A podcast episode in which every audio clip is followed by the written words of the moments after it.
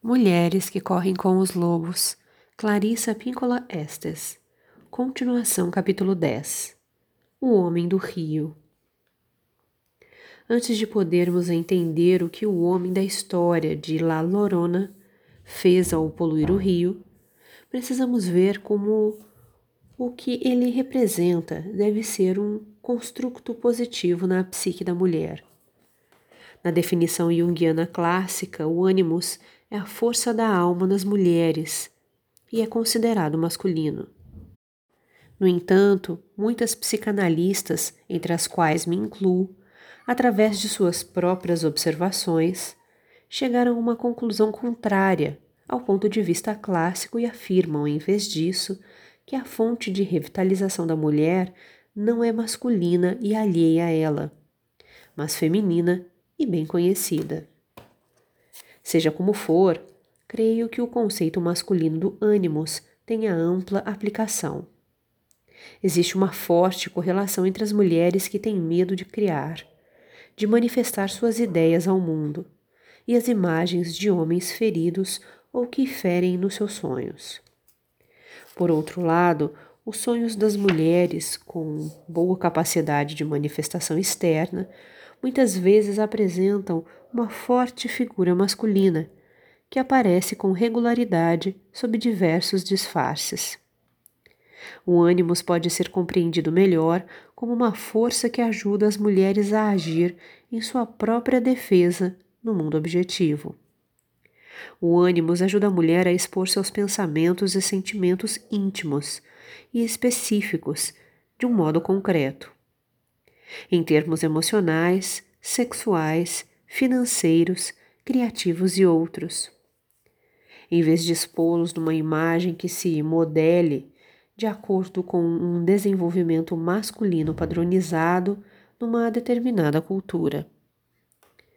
As figuras masculinas nos sonhos das mulheres parecem indicar que o ânimos não é a alma da mulher, mas que pertence a ela, provém dela, é uma ponte essencial.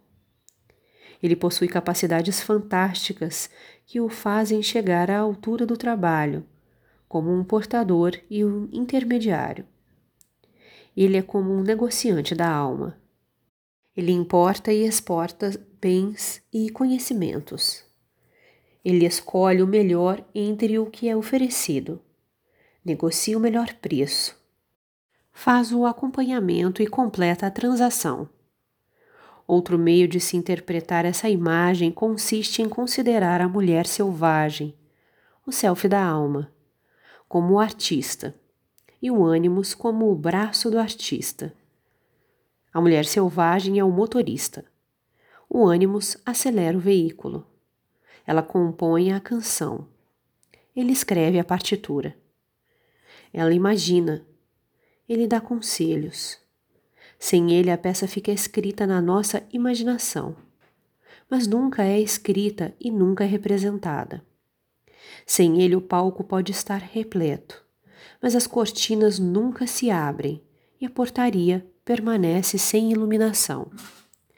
Se quisermos traduzir o ânimo saudável por uma metáfora em espanhol, ele seria el agrimensor, o que conhece a configuração do terreno, e com seus instrumentos mede a distância entre dois pontos.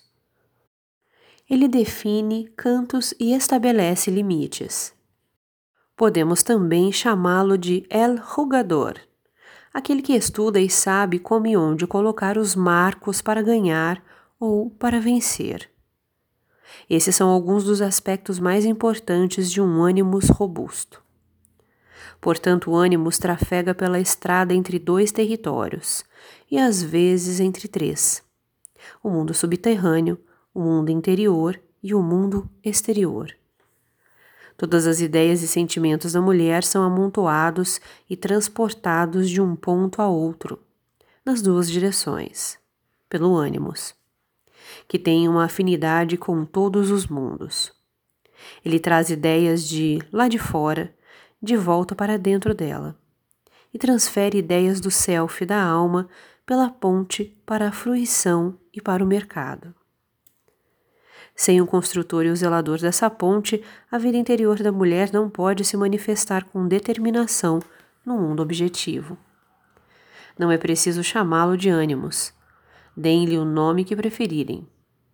No entanto, compreendam também que existe atualmente dentro da cultura feminina uma suspeita quanto ao masculino, um medo de precisar do masculino. Isso tem como origem os traumas que mal começam a se curar, provocados pela família e pela cultura em tempos passados, quando as mulheres eram tratadas como servas, não como indivíduos de identidade própria. Ainda está recente na memória da mulher selvagem que houve um tempo em que as mulheres talentosas eram descartadas como lixo, em que uma mulher não podia ter uma ideia a não ser que em segredo a plantasse num homem, que então apresentava ao mundo lá fora como se fosse exclusivamente sua. Recentemente, porém, creio que não podemos ignorar nenhuma metáfora que nos ajude a ver e a ser.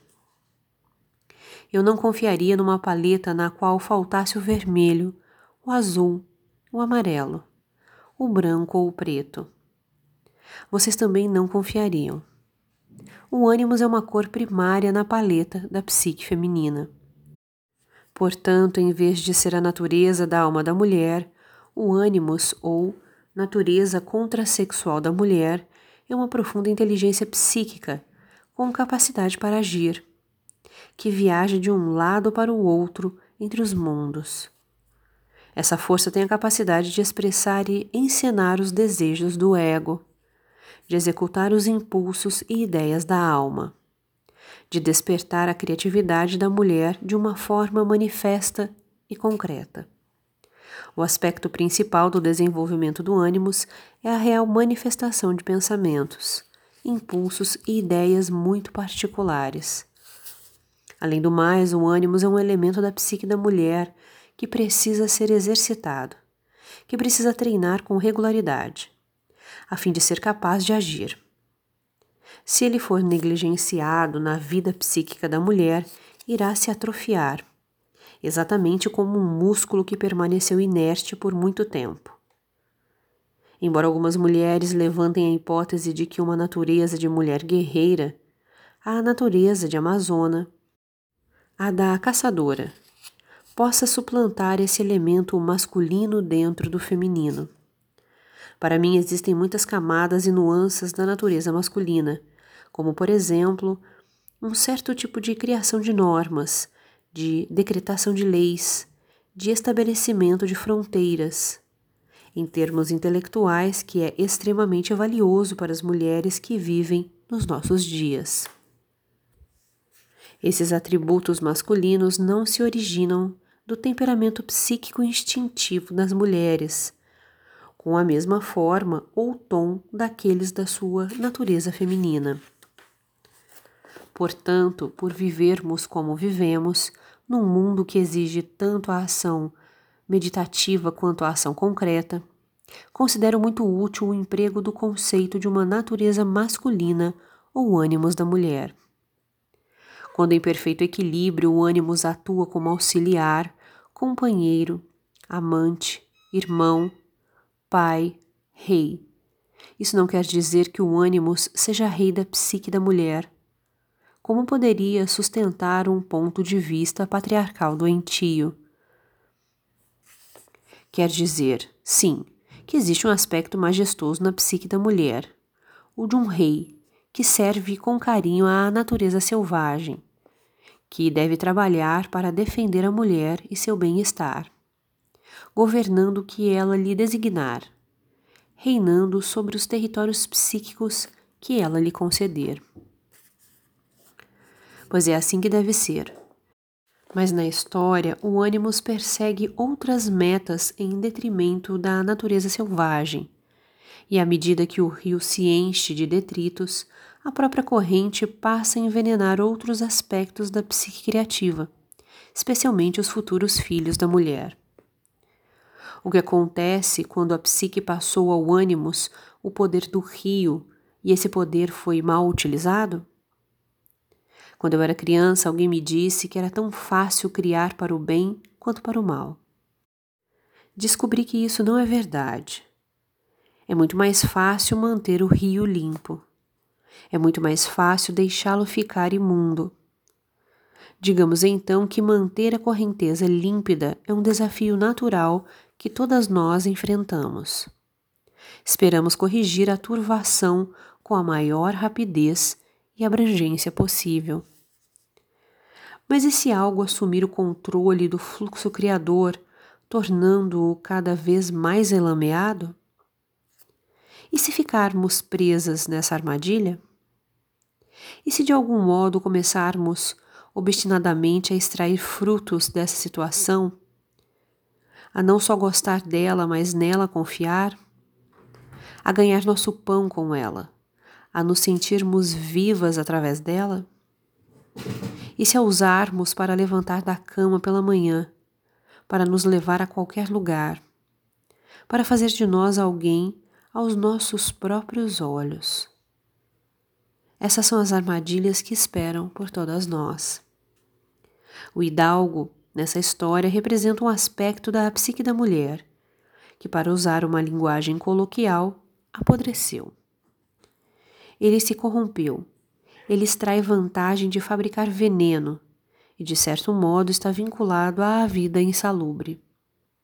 Ele é como um rei que governa por meio de uma fome mal orientada. Ele nem é sábio, nem jamais poderá ser amado pela mulher que ele simula servir. É muito bom para a mulher ter uma figura de um ânimos devotado, forte, capaz de uma visão penetrante, capaz de ouvir tanto no mundo objetivo quanto no mundo subterrâneo, capaz de prever a probabilidade do que ocorrerá a seguir, tomando decisões quanto à luz e à justiça a partir da soma do que ele percebe e vê em todos os mundos. Nesse caso, porém, ele é o herege.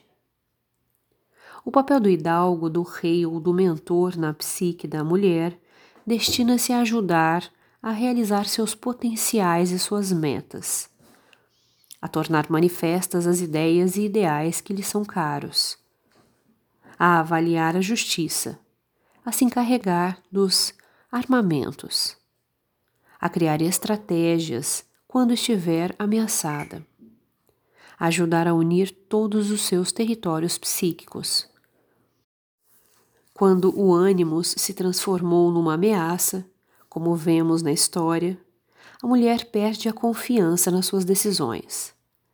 À medida que o seu ânimo se vê enfraquecido pela sua parcialidade, a água do rio passa de algo que é essencial à vida para algo a ser abordado com a mesma precaução com que abordamos um assassino de aluguel. Ocorre então a fome na terra e a poluição no rio. Criar é criare em latim, significando produzir, fazer vida, produzir algo onde antes não havia nada. É o ato de beber água do rio poluído que provoca a suspensão da vida interior e, por conseguinte, da exterior. Na história, essa poluição gera a deformação dos filhos, e esses filhos simbolizam as novas ideias e ideais. Os filhos representam nossa capacidade de produzir algo, onde antes não havia nada. Podemos reconhecer que essa deformação do novo potencial está ocorrendo quando começamos a questionar nossa capacidade e, especialmente, nosso direito de pensar, agir ou ser. Mulheres talentosas, mesmo quando resgatam sua vida criativa, mesmo quando obras lindas saem das suas mãos, da sua caneta, do seu corpo. Continuam a questionar se são realmente escritoras, pintoras, artistas, gente, gente de verdade. E é claro que elas são reais, muito embora possam gostar de se atormentar quanto ao que constitui a realidade. Um agricultor é real quando olha suas terras lá fora e planeja o plantio de primavera. Uma corredora é real quando dá o primeiro passo. Uma flor é real quando ainda está no caule da planta-mãe. Uma árvore é real quando ainda é uma semente dentro de um pinhão. Uma árvore adulta é um ser vivo real. Real é tudo o que tem vida. O desenvolvimento do ânimos varia de mulher para mulher. Não se trata de uma criatura perfeitamente formada que salta do ventre dos deuses. Ele parece ter uma qualidade inata, mas também precisa crescer, ser ensinado, treinado. Ele se destina a ser uma força poderosa e direta. No entanto, quando o ânimos sofre danos por parte de todas as inúmeras forças da cultura, algo de desgastante, de mesquinho, ou uma espécie de entorpecimento, que algumas pessoas chamam de neutralidade. Se interpõe entre o mundo interno da psique e o mundo externo da página em branco, da tela intocada, da pista de dança, da sala da diretoria, da plateia à espera. Esse algo coagula o rio, impede o pensamento, emperra a caneta e o pincel. Trava as articulações por um tempo interminável. Abafa as novas ideias e assim sofremos. Ocorre um estranho fenômeno com a psique. Quando a mulher sofre de um ânimos negativo, qualquer esforço no sentido de um ato criativo aciona esse ânimos para que ele a agrida. Ela apanha a caneta para escrever e a fábrica vomita seu veneno sobre o rio. Ela pensa em se matricular num curso ou começar aulas, mas para no meio, sufocada com a falta de apoio e alimento interiores. A mulher acelera, mas não para de recuar. Há mais desenhos de bordado não terminados, mais canteiros de flores não concretizados mais caminhadas não feitas, mais bilhetes não escritos só para dizer: Eu me importo com você. Mais línguas estrangeiras jamais aprendidas. Mais aulas de música abandonadas. Mais tecidos suspensos no tear numa espera interminável. Essas são as formas deterioradas da vida. São os filhos envenenados de La Llorona e todas elas são jogadas no rio. São jogadas de volta às águas poluídas que tanto as afligiam desde o início. Nas melhores circunstâncias arquetípicas, elas deveriam borbulhar por algum tempo. E como uma fênix, deveriam renascer das cinzas sob uma nova forma. Aqui, porém, algo está errado com o ânimos e, portanto, com a capacidade de manifestar e implementar nossas ideias no mundo. E o rio está tão cheio de excrementos, de complexos, que nada pode nascer dele para uma nova vida. E assim chegamos à parte mais difícil. Temos de entrar na lama e procurar por isso tudo. Como La Llorona, temos de dragar o rio à procura da nossa vida da alma, da nossa vida criativa. E ainda mais uma tarefa, também árdua. Precisamos purificar o rio para que La Llorona possa ver, para que ela e nós possamos encontrar a alma das crianças e nos sentirmos em paz para a criar novamente. A cultura torna piores suas fábricas e sua poluição através do seu imenso poder de desvalorização do feminino e sua incompreensão quanto à natureza mediadora do masculino. Infelizmente, a cultura muitas vezes mantém o ânimo da mulher no exílio, insistindo para que seja resolvida uma daquelas perguntas insolúveis e disparatadas que os complexos querem dar a entender que são válidas e diante das quais muitas mulheres se intimidam. Mas será que você é mesmo uma escritora, artista, mãe, filha, irmã, esposa, amante, trabalhadora, dançarina, pessoa. De verdade? Será que você realmente é talentosa? Prendada, valiosa? Será que você realmente tem algo a dizer que vale a pena? Que seja esclarecedor, que irá ajudar a humanidade, que irá descobrir uma cura para o antrax? Não é de surpreender que, quando o ânimo da mulher é dominado por uma fabricação psíquica de natureza negativa, a produção da mulher se reduz, à medida que vão definhando sua confiança e sua força criadora. Mulheres nesse tipo de aflição afirmam não conseguir ver uma saída, no chamado bloqueio de escritor, ou da sua causa. Seu ânimo está extraindo todo o oxigênio do rio, e elas se sentem extremamente cansadas e sofrem uma tremenda perda de energia. Parecem não conseguir dar o primeiro passo sentem-se refreadas por alguma coisa.